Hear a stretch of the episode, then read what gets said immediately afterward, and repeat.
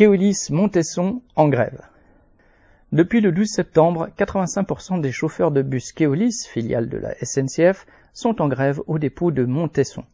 Ils revendiquent le versement de primes que Keolis ne verse plus depuis qu'elle a remporté le marché en 2022. Ils dénoncent aussi les conditions de travail qui se détériorent, les journées hachées, les trajets aussi longs qu'ils doivent effectuer plus rapidement. Les agents d'entretien en sont même à devoir négocier constamment du matériel pour nettoyer les cars. Dans leur lutte, ils doivent avoir notre soutien. Bulletin SNCF Paris-Est.